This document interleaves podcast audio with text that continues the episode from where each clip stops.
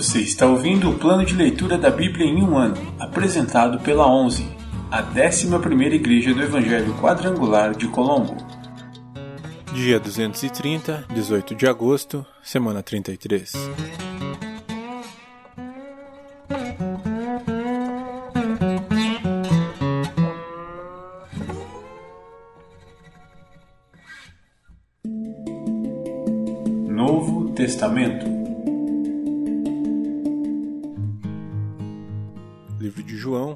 Capítulo 3, versículos do 22 ao 36. João Batista exalta Jesus. Então Jesus e seus discípulos saíram de Jerusalém e foram à região da Judéia. Jesus passou um tempo ali com eles, batizando.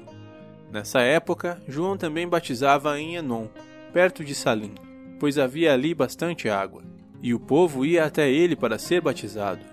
Isso aconteceu antes de João ser preso. Surgiu uma discussão entre os discípulos de João e certo judeu a respeito da purificação cerimonial. Os discípulos de João foram falar com ele e lhe disseram: Rabi, o homem que o Senhor encontrou no outro lado do rio Jordão, aquele de quem o Senhor deu testemunho, também está batizando. Todos vão até ele. João respondeu: Ninguém pode receber coisa alguma, a menos que lhe seja concedida do céu. Vocês sabem que eu lhes disse claramente: Eu não sou o Cristo. Estou aqui apenas para preparar o caminho para ele. É o noivo que se casa com a noiva. O amigo do noivo simplesmente se alegra de estar ao lado dele e ouvir seus votos. Portanto, muito me alegro com o destaque dele. Ele deve se tornar cada vez maior e eu cada vez menor. A superioridade do filho. Aquele que veio do alto é superior a todos. Nós somos da terra e falamos de coisas terrenas, mas ele veio do céu e é superior a todos. Ele dá testemunho daquilo que viu e ouviu mas como são poucos os que creem no que ele diz. Todo aquele que aceita seu testemunho confirma que Deus é verdadeiro. Pois ele foi enviado por Deus e fala as palavras de Deus, porque Deus lhe dá, sem limites, o Espírito. O Pai ama o Filho e pôs tudo em suas mãos, e quem crê no Filho de Deus tem a vida eterna. Quem não obedece ao Filho não tem a vida eterna, mas a ira de Deus permanece sobre ele.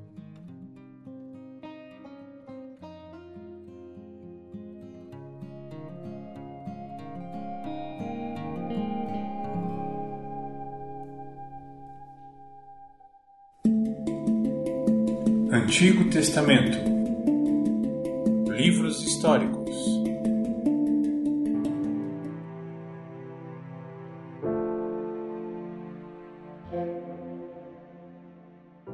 Primeiro livro das Crônicas, capítulo 13 Davi tenta levar a arca para Jerusalém. Davi consultou todos os seus oficiais, incluindo os generais e capitães de seu exército. Em seguida, dirigiu-se a toda a comunidade de Israel e disse: Se vocês estiverem de acordo, e se for da vontade do Senhor, nosso Deus, enviemos uma mensagem aos israelitas por toda a terra, incluindo os sacerdotes e levitas em suas cidades, com suas pastagens, para que se unam a nós. É hora de trazermos de volta a arca de nosso Deus, pois descuidamos dela durante o reinado de Saul. Toda a comunidade concordou, pois o povo entendeu que era a coisa certa a fazer. Então Davi convocou todos os israelitas, desde o ribeiro Sior, no Egito, ao sul, até Lebo Hamate, ao norte, para trazerem a arca de Deus que estava em Kiriat Jearim. Davi e todo Israel foram a Baalá de Judá, também chamada de Kiriat Jearim, a fim de buscar a arca de Deus, junto à qual era invocado o nome do Senhor, que está entronizado entre os querubins. Puseram a arca de Deus numa carroça nova e a levaram da casa de Abinadab. Uzá e Aiô guiavam a carroça. Davi e Israel se alegravam diante de Deus com todas as suas forças, entoando cânticos e tocando todo tipo de instrumentos musicais: liras, harpas, tamborins, símbolos e trombetas. Quando chegaram à ira de Nacon, os bois que puxavam a carroça tropeçaram, e Uzá estendeu a mão para segurar a arca. A ira do Senhor se acendeu contra Uzá e ele o matou por haver tocado na arca. E Uzá morreu ali mesmo, na presença de Deus. Davi ficou indignado porque a ira do Senhor irrompeu contra Uzá e chamou aquele lugar de Pérez Uzá, como é conhecido até hoje. Davi teve medo do Senhor e perguntou: como poderei levar a arca do Senhor? Assim, não transferiu a arca do Senhor para a cidade de Davi. Em vez disso, levou-a para a casa de Obed-Edom, na cidade de Gate. A arca do Senhor ficou na casa de Obed-Edom por três meses. E o Senhor abençoou a família de Obed-Edom e tudo o que ele possuía. Primeiro livro das Crônicas, capítulo 14. O palácio e a família de Davi. Irão, rei de Tiro, enviou a Davi mensageiros com madeira de cedro, pedreiros e carpinteiros, para que lhe construíssem um palácio. E Davi compreendeu que o Senhor o havia confirmado como rei sobre Israel e exaltado seu reino por causa de seu povo, Israel. Em Jerusalém, Davi tomou para si outras mulheres, que lhe deram mais filhos e filhas. Estes são os nomes dos filhos de Davi que nasceram em Jerusalém: Samoá, Nobabe, Natã, Salomão, Ibar, Elisua, Eupalete, Nogá, Nefeg, Jáfia, Elisama, Eliada e Elifelete. Davi derrota os filisteus. Quando os filisteus souberam que Davi tinha sido ungido rei de Israel, mobilizaram suas tropas para capturá-lo. Davi, porém, foi informado disso e saiu para enfrentá-los. Os filisteus chegaram e invadiram o vale de Refaim. Então Davi perguntou a Deus: Devo sair e lutar contra os filisteus?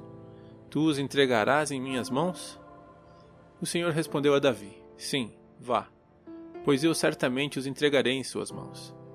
Então Davi e seus soldados foram a Baal Perazim, e ali derrotaram os filisteus. Davi exclamou: Por meu intermédio, Deus irrompeu no meio de meus inimigos como uma violenta inundação. Por isso, chamou aquele lugar de Baal Perazim. Os filisteus haviam deixado seus ídolos ali, e Davi ordenou que fossem queimados. Pouco tempo depois, os filisteus voltaram a invadir o vale. Mais uma vez, Davi consultou a Deus. Não os ataque pela frente, respondeu Deus. Em vez disso, dê a volta por trás deles e ataque-os perto dos álamos.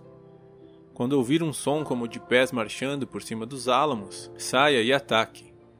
É o sinal de que Deus vai à sua frente para derrotar o exército filisteu. Davi fez como Deus ordenou e derrotou os filisteus por todo o caminho, desde Gibeon até Jezer.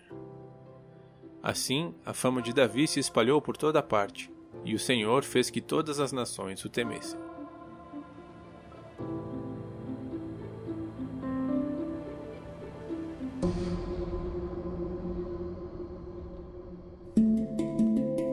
Profetas menores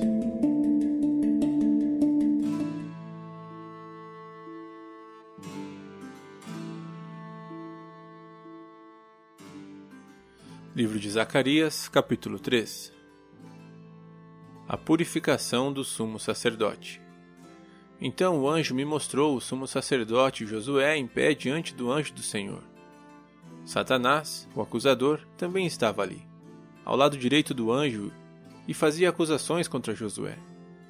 O Senhor disse a Satanás: Eu, o Senhor, rejeito suas acusações, Satanás. Sim, o Senhor, que escolheu Jerusalém, o repreende este homem é como uma brasa tirada do fogo. Josué continuava em pé diante do anjo, e suas roupas estavam imundas. Então o anjo disse aos que ali estavam: Tirem as roupas imundas dele. E, voltando-se para Josué, disse: Veja, removi seus pecados e agora lhe dou roupas de festa. Eu disse: Também precisam colocar um turbante limpo em sua cabeça.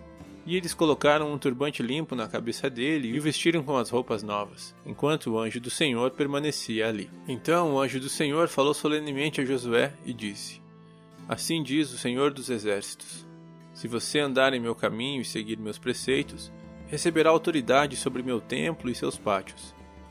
Deixarei que ande junto com os outros que aqui estão. Ouçam, ó sumo sacerdote Josué e todos os outros sacerdotes. Vocês são o símbolo de coisas futuras. Em breve trarei meu servo, o renovo. Agora, olhem para a pedra que coloquei diante de Josué. Uma única pedra com sete faces. Gravarei nela uma inscrição, diz o Senhor dos Exércitos. E em um só dia removerei os pecados desta terra. E, naquele dia, diz o Senhor dos Exércitos, cada um de vocês convidará seu próximo para sentar-se debaixo de sua videira e de sua figueira.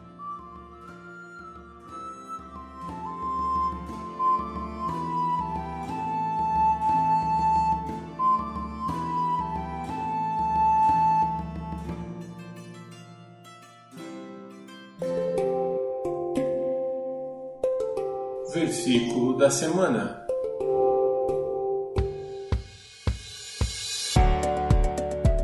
Porque Deus amou o mundo de tal maneira que deu o seu Filho unigênito, para que todo aquele que nele crê não pereça, mas tenha a vida eterna. João 3,16 Porque Deus amou o mundo de tal maneira que deu o seu Filho unigênito, para que todo aquele que nele crê não pereça, mas tenha a vida eterna.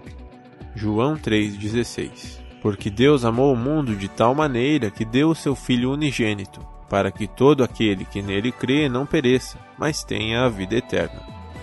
João 3,16